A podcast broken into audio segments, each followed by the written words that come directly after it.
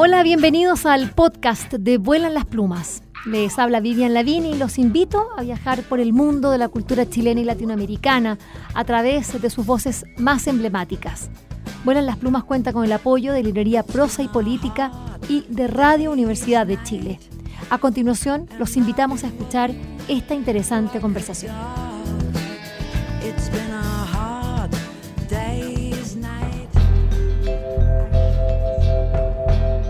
Catalina Bu es ilustradora profesional dedicada a la ilustración editorial y publicitaria.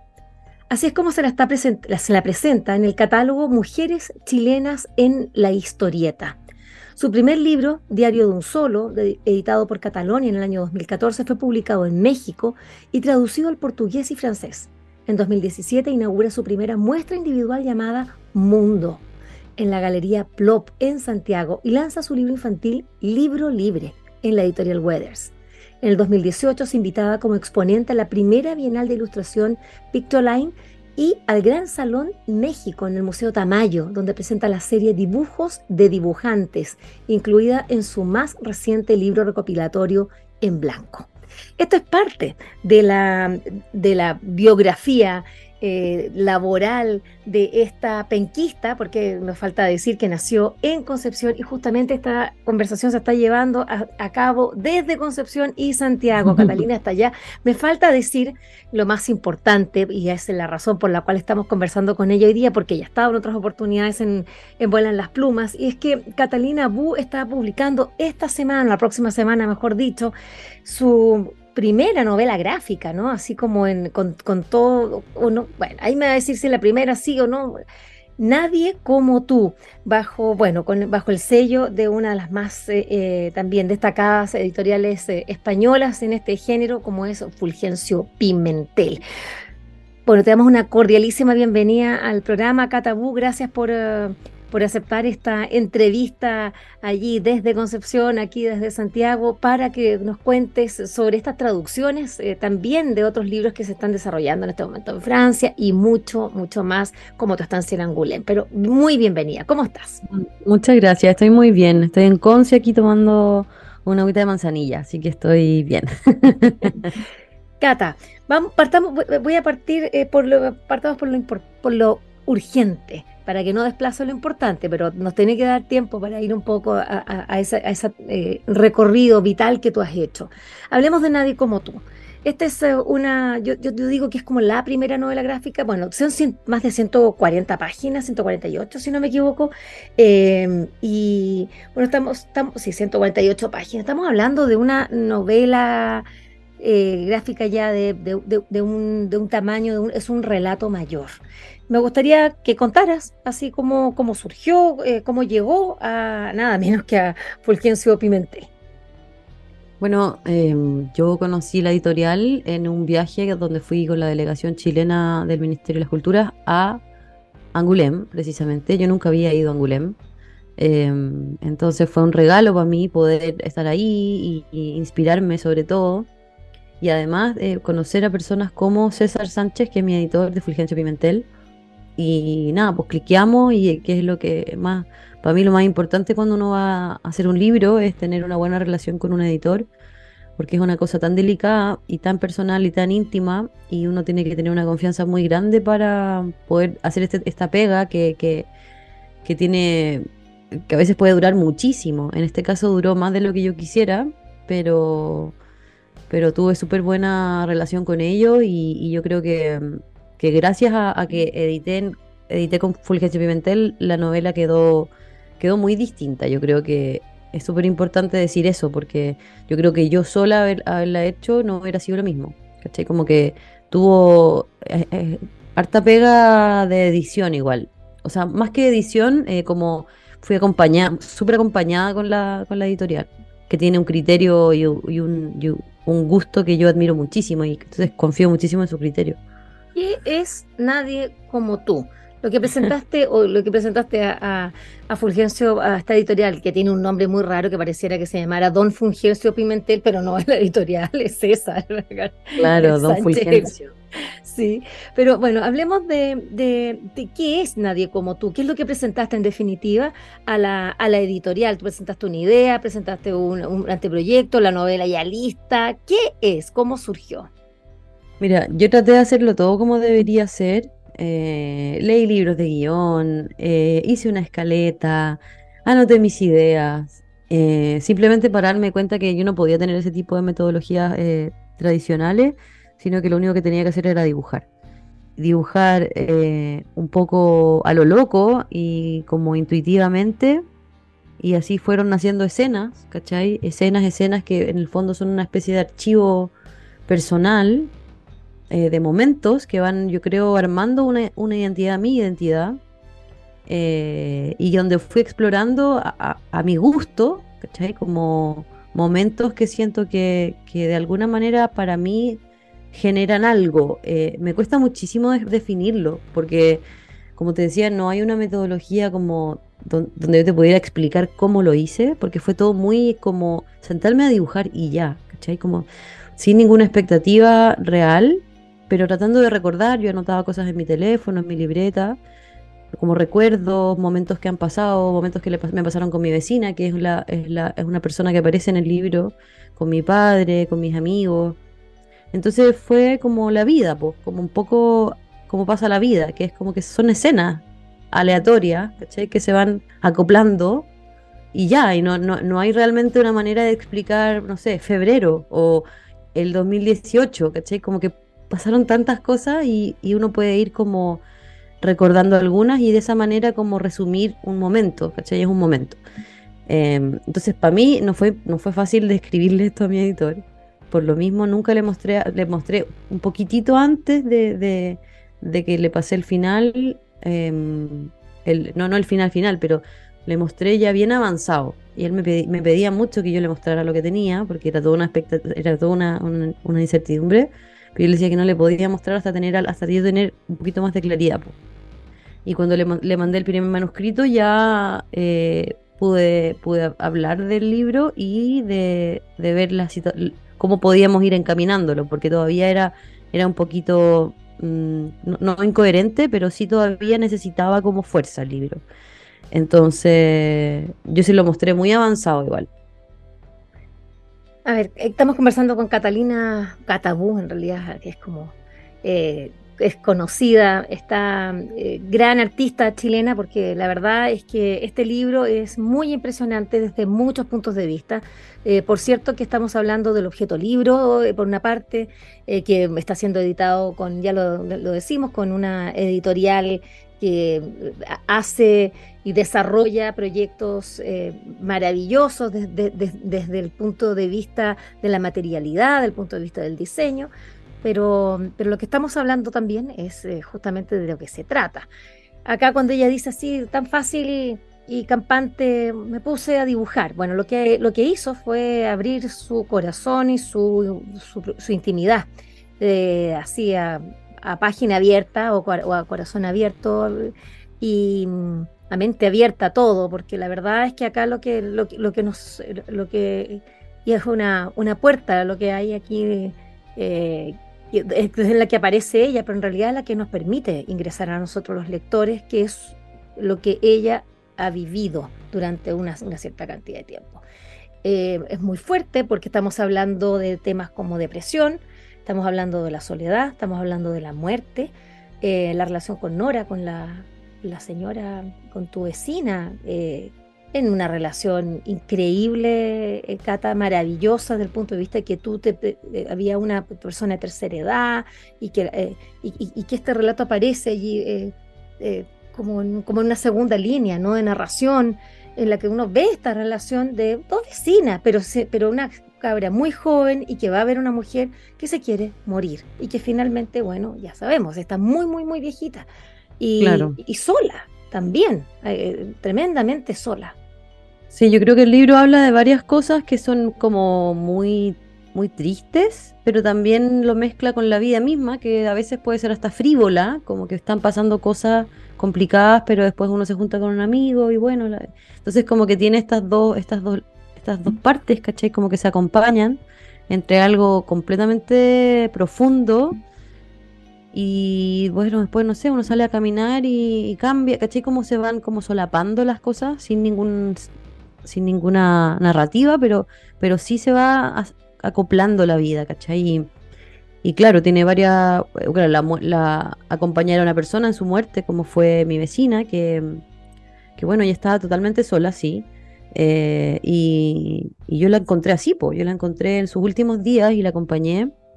Eh, para mí no fue nada, nada raro porque mi, mamá es enfermera y, mis papás siempre han trabajado en salud pública y todo, entonces yo siempre he tenido como, eh, para mí eso es muy natural, pero sí es fuerte ver a alguien en, ese momento, como en el último momento, porque sobre todo uno empieza a pensar en uno, o como en cómo será cómo será cuando, cuando son los últimos días, ¿cachai? Entonces son temas súper heavy, pero, pero también están mezclados con, con el día a día, con la cotidianidad, con, no sé, pues, como cosas que a mí me gusta, me gusta registrar y cosas incluso lindas, como, no sé, sentarse, sentarse en el parque a tomar el fresco, ¿cachai? Como tiene mucha, tiene una cadencia súper lenta, igual el libro, es muy contemplativo, ¿cachai?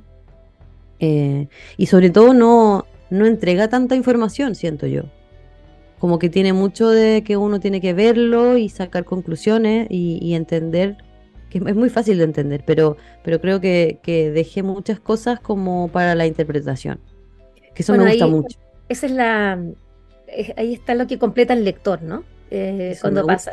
Por eso, claro, a mí me, me, llegó y me tocó, porque bueno, fue la, lectura que, hice yo. En definitiva, yo creo que el libro dice muchísimo. Lo que pasa es que deja abierta la interpretación, pero que no quiere decir que no, que no haya interpretaciones, están ahí. Claro, claro, claro. Son muy, y, son múltiples. Y claro, y van, a, y, van a resonar en el lector en la medida, según su experiencia vital, según su modo de ver la, de, ver la vida. Em, ¿Cómo eh, eh, fuiste? Porque tú decías, ya le mostraste al, editor ya cuando estaba más o menos listo, o como bien avanzado, digamos. Em, ahí es, interesante eh, esta decisión tuya de qué tomar, qué no tomar y, de qué manera ir contándolo.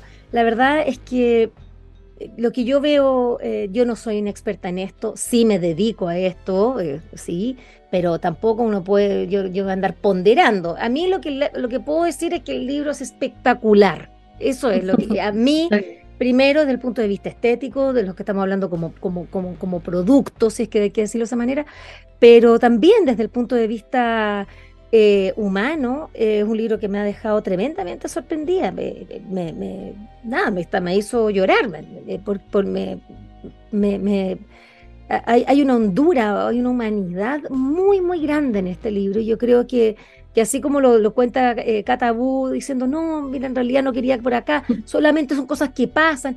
Sí, hay cosas que pasan, pero contarlas y de manera tan simple eh, no es fácil. Y ese, bueno, y, yo creo que por eso creo que es un libro mayor, en este sentido, sobre todo en tu, en, tu propio recorrido. ¿Cómo lo sientes tú, este, este libro, eh, Cata?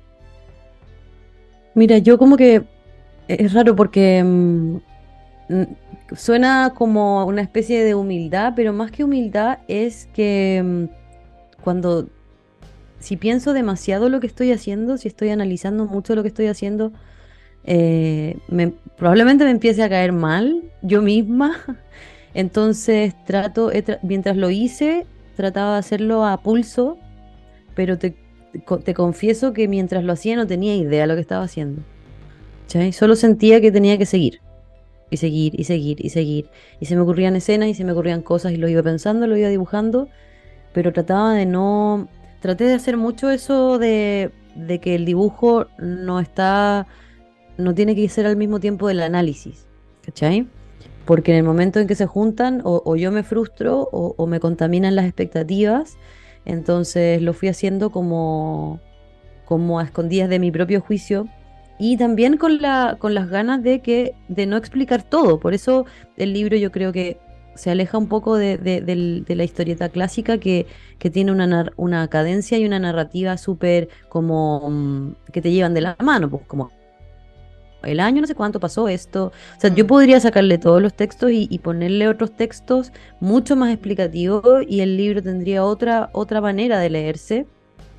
Pero esa no era mi intención, ¿caché? Como alejarme un poquito de, de, esa, de esa forma de, narrar eh, en el cómic que, que, muchas veces es, es, útil, porque uno entiende absolutamente todo, pero, pero quería saber también eh, qué es lo que pensaban las personas. Y para mí en ese sentido el libro como que todavía no está terminado porque quiero saber qué, qué sienten las personas al leerlo, ¿cachai? Y entonces para mí este espacio que está, por ejemplo, hablarlo contigo es la primera persona con la que lo hablo fuera de mi editor. Es la primera entrevista que hago y, y, ahora me voy a España, lo voy a presentar, me están llegando opiniones y yo estoy escuchando, estoy escuchando porque me interesa mucho saber, yo creo que el libro uno lo hace, uno hace un mensaje, uno tiene una urgencia y después, el, cuando llegan los lectores, completan la obra, ¿cachai?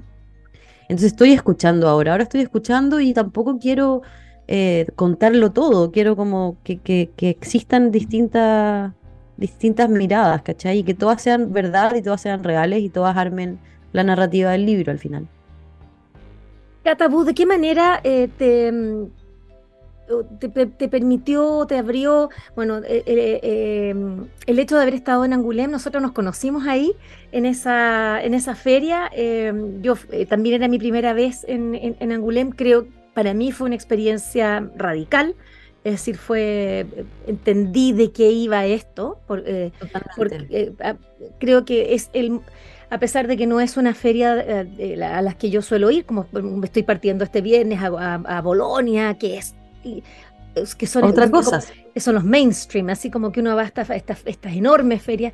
Eh, Angulema, eh, a pesar de que no es eh, ese, ese, tipo de, feria, eh, sino que se hace en un pueblo chico, chico entre comillas, pero sí es un pueblo pequeño en Francia, pero donde va toda, toda, toda la industria editorial gráfica del mundo se reúne. Del mundo. Es, es impactante. Y y bueno, nosotros nos conocimos ahí y, tú también estabas mirando ahí, conociste a tu editor, imagínate. Eh, ¿Cómo influyó ese viaje? Porque también creo que después te quedaste en una residencia allá, porque ese también es una, no sé si te, o te quedaste más tiempo, ¿cómo fue todo eso?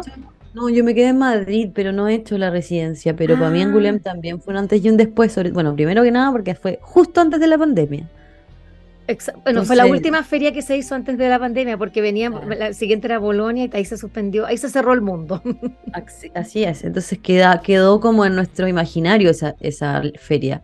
Y para mí fue lindo porque, mm, por miles de razones, además de conocer a mi editor y por entender que había como todo un mundo eh, de, de cómics que, que salían más aún de la norma, ¿cachai? La primera vez que yo sentí eso fue cuando era más chica, cuando estaba estudiando, cuando hice mi tesis y por eso hice el diario un solo, porque dije yo puedo hacer este tipo de cosas, no necesariamente tienen que ser de superhéroes o dibujados increíbles, pero igual el diario un solo em, como que transita por un lado como, mm, no sé, no sé si la palabra es tímido, pero, pero yo creo que ahora sí me atreví a hacer cosas más personales, hablar más de mí o, exponerme eh, porque vi, por ejemplo, en Angulem que habían miles de maneras de dibujar, ¿cachai? Y imagínate, yo hubiera ido a Angulem a los 14, no sé, tal vez hubiera tenido miedo hasta hace mucho menos, o sea, no, no hubiera tenido miedo, ¿cachai? Como que mm. eh, ver referentes así tan diversos, o sea, ver que había tanta diversidad en el cómic, para mí fue, no, me cambió la vida, ¿cachai? Porque uno en Chile, eh, bueno, ahora las cosas han cambiado mucho, pero cuando yo empecé a ser dibujante, no habían tantas referencias de personas que dibujaran, que se fueran en bolas, ¿cachai? Como que hablaran de cosas raras y que el libro de repente te dejara como, no sé si, si me gustó o me confundió, si lo entendí, pero wow, ¿cachai? Como esa sensación que a mí me encanta eso y que bueno, los autores de Fulgencio Pimentel tienen mucho eso, que tú leís la guay y es como ¿qué? ¿Qué está pasando? No entiendo nada, no sé si me gusta o me encanta, o no sé, pero eh, me siento rara y me encanta esta sensación, ¿cachai? Y esa, esa valentía, eh, yo acá en Chile no me daba miedo, no, no me atrevía, pero para mí Angulén ver que habían miles de mujeres, sobre todo, que, dibujaban rarísimo y que hacían sus cosas y le importaban a raja, eh, fue súper inspirador. ¿Cachai? Súper inspirador ver esa, diversidad. Y bueno escuchar a, a, Catabú, eh, porque también ha sido un, recorrido vital que, que, yo también viví en mi propia experiencia. Y claro, yo desde la otra vereda, desde la vereda de, de poder entender esto y poder también eh, vender eh, la, oferta que uno lleva, en este caso yo, a, quienes yo represento, pero eh, y ella ahí fue, en este caso como invitada de ProChile, y hay que destacar lo que hace, lo, que hace ProChile, el Ministerio de las mm. Culturas, en este caso, bueno, y también ahí jugó un rol, pues las personas, ¿no? gente que ya no está en ProChile, hay que decirlo, y que, y, que permiten finalmente que se produzcan estos, estos, estos pliegues y, estos cambios de rumbo. Em, hablemos del estilo. Em, en, este, en este libro, em, acá hay, una experimentación por parte tuya que es súper interesante, que son las transparencias, que son, eh, hay una cosa que, que claro, como, como de que, a uno la lleva un poquito, ¿no? Como, como, no sé si Dalí, o, bueno, en realidad hay una visita, yo no sé, no soy experta en, en, arte, pero sí esto de jugar con las dimensiones, ¿no? Como que jugar con una figura que, en definitiva se, va desplegando en, el movimiento, que es súper difícil y tú la logras hacer de, manera muy simple, con las puras rayitas, así, tin, tin, tin, y uno dice, lo estoy viendo, me queda perfecto. Eh, ¿Cómo fue esa experimentación así como artística? Yo creo que empieza, claro, empieza en Angulem cuando veo la diversidad y luego empiezo yo de a poco con mis dibujos. Es algo tan sencillo, pero en verdad uno no se atreve, como que uno se cuarta un montón. Yo creo que el estilo tiene mucho que ver con la libertad eh, y con la valentía, como que yo creo que es probable que todos tengamos un estilo muy, muy de uno, pero yo creo que a veces no nos atrevemos, ¿cachai? A, hacerlo, a hacer las ideas y decir, ¿por qué no me voy a saltar esta raya? ¿Cachai? Y en el momento en que te lo preguntáis es tan, es tan simple. Como, ¿por qué no, va, no voy a hacer un mono que tenga la cara dividida en tres y que tenga tres caras? ¿Cachai? ¿Por qué no? Como muchas cosas que yo antes tal vez no hacía por seguir, eh, por, porque existe una especie de norma o porque eh, ahora me, atrevo con mucha más libertad a hacerlo y, me encantan esos errores, me encantan los errores, me encanta pasar por encima. De hecho, el libro em, yo a propósito lo hice a mano, en grafito, y quería dejar los borrones, ¿cachai? Quería que se vieran los borrones.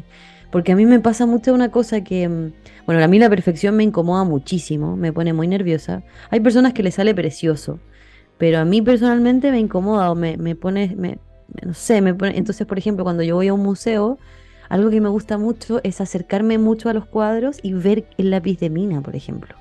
Como cuando uno va a ver, no sé, un Picasso o algo así, si te acercáis y veis los Era Picasso, yo dije Dalí, era Picasso el que hace eso, era Picasso, ¿verdad? Pero veis los borrones, veis como el lápiz de mina y a mí esas cosas me conmueven muchísimo. No sé por qué, yo creo que es porque no sé, hace poco también vi sus grabados, por ejemplo, y no, solamente con Picasso, no es que yo sea realmente fan de él, pero, pero sí, sí creo que sí él representa esa libertad, po. Mm, Entonces, mm. eso es súper atractivo para mí porque es súper como sincero, ¿cachai? Y, y, algo que en ese sentido mi editor tiene mucho crédito, es que yo pensaba hacer el libro en grafito para luego después contrastarlo y que quedara en blanco y negro. Y todos los textos que están por fuera, eso es algo raro también, yo lo hice así para poder editarlo después e incluirlos adentro como un cómic tradicional, mucho más tradicional. Y la fumeta, poner la tradicional fumeta de alguna manera, sí. Exacto, si el libro hubiera estado la edición en mis manos, hubiera sido mucho más tradicional de lo que se ve. Y cuando yo le entregué las hojas escaneadas en crudo, así a color, él me dijo, por ningún motivo se te ocurra poner los textos adentro y, y borrar y arreglar las cosas la, más, la magia del libro es que sea así tal cual. Y de hecho lo imprimió en color, no está impreso en blanco y negro, porque el color permite mucha más gama de grises, ¿cachai? Lo que le salió carísimo, pero él insistió y... y qué maravilla! Oye, es un libro que está escrito verdaderamente de pe a pa, de principio a fin con tu mano, hasta los créditos, todo, todo. Y es muy lindo porque tiene una territorialidad, así como que está anclado. Catalina Bu, Concepción, Chile. Ahí hay un gesto muy bonito también. Eh, eh, ¿Cómo se da esa, esa, artesanía, eh, de Cata? Yo creo que eso se lo doy mi crédito, se le doy el crédito a mi editora, César, porque de verdad yo, lo que te digo, mucha libertad y todo, pero igual hay, hay momentos en que yo siento miedo de tomar esas decisiones y yo creo que yo no me hubiera atrevido a hacerlo tan artesanal. Tal vez yo hubiera caído en la, en la norma de hacerlo mucho más digital, ponerle letras digitales, ¿cachai? por no sé por qué, por, porque uno no, no, dice, ay, no sé, se complica, pero él dijo, no, nos vamos a atrever y va a ser tal cual. Ese tipo de detalles fueron propuestas de él, como con yo se lo mandé en unas hojas y él me dijo, mira, aquí debería ir a esto. Él tiene una cosa muy intuitiva con la edición, casi como trabajar, fue un trabajo como, no, sé si ocupar la palabra esotérico, pero fue súper como, yo creo que esto debería ir acá, siento que esta, ¿cachai? Como él se tomó muy en serio su trabajo, fueron reuniones larguísimas entonces yo creo que la artesanía y la sinceridad que le da la edición, que eso es súper importante, como no es solamente los dibujos y meterlos e imprimirlos, sino que todo el, tema del diseño editorial hace que el libro, o sea, es gran, es gran parte de la misma narrativa del libro. ¿Cachai? Que es como, es como agarrar el cuaderno, es como haberle pillado el cuaderno a alguien que está haciendo cómic de su vida y, y intrusiarle, intrusiarle sus cosas, ¿cachai? Como es como algo demasiado personal, íntimo, como me encontré este libro por ahí que era de alguna persona y, lo, y, lo en su intimidad, ¿cachai? Y eso se lo da, se lo da la edición, totalmente. Eh, hablemos del título, así una, una línea, porque Diario de un Solo, cuando que, es tu primer, eh, tu primer libro, y así como que, que, te diste a conocer, es un título espectacular, ya es, raro. Ya, me llamaba la atención. ah, como mal. Sí, claro, pero, pero bueno, eh, ahí hay algo. Tú tienes una, cosa con los títulos bien interesante. Em, y este Nadie como tú. ¿Cómo llegaste a, este título? ¿Habían otras eh, posibilidades? ¿Cuándo el título estuvo del principio? ¿Cómo, cómo surgió? El libro, mientras estuvo en mi carpeta, mm, en mi carpeta de dibujos, se llamaba ¿Quién es ella? Y de hecho ese fue el nombre con el que yo postulé al fondo de creación, que fue anónimo. Y bueno, eh, esa es, la, esa es otra de las razones por las que yo pude hacer este libro, fue porque postulé un fondo de creación del Ministerio de las Culturas y las Artes. Eh, nadie como tú, no sé, salió en una conversación, eh, yo creo que por varias cosas. Primero, nadie y, está separado del como tú. Mm. ¿Cachai? Está arriba. Entonces es como si tuviera en mi mente una coma. Nadie, como tú. ¿Cachai? Ya. Eh, porque en el fondo es la historia de una persona y yo creo que... que, es de nadie. Que es de nadie, ¿cachai? Que o cualquiera. O de, todos. claro, como que es nada. Eh, eh, no es nadie la persona que está ahí. Eh, y también tiene que ver mucho con, con lo que en, mi mente, mientras la, historia de la señora, por ejemplo, y la historia del caballito, eh, son vidas que a veces parecen insignificantes, ¿cachai? Y cómo, cómo uno constantemente lucha en tener una vida que no sea insignificante. ¿Cachai? Haciendo sus cosas, así sea un libro, así sea un caballito, así sea lo que sea que uno haga para que la vida sea un poco más especial para, para, no, para nunca acordarse que en verdad somos insignificantes, ¿cachai? Y somos un momento muy breve y, no sé, la gente a veces como ella, como la señora se muere y la vida sigue, ¿cachai? Como que tiene mucho que ver con eso. Entonces, el nadie como tú es algo que uno le dice a alguien para no hacerlo sentir insignificante, ¿cachai? Nadie como tú, eh, te hace sentir especial así, pero es una especie, no sé si una mentira, pero, pero tiene que ver con eso también. Entonces era, era un juego. Eh, yo me quedo con, esta imagen, eh, por lo menos la, se la cuento a quienes nos están escuchando, de, de esta Catalina asomándose, entrando a, un lugar y en realidad es, ella entrando a nuestras vidas. Ella está entrando acá a un departamento, a un mundo, y, bueno, es, ella la que se asoma también eh, a, a, lo nuestro, pero permitiéndonos entrar a su, a su propio mundo. Eh, te vas ahora, esta semana, a presentar el libro a España. Te felicito, Catalina. La verdad es que eres sin duda, como el mismo libro lo dice y en la contraportada, una de las más grandes e importantes artistas, eh, yo, no, yo no voy a decir latinoamericana, no lo voy a, aunque tú digas Concepción Chile, yo voy a decir del mundo porque eh, eh, ya tu, obra ya se está traduciendo, se ha traducido a muchos idiomas, tú eres una, ya una artista internacional.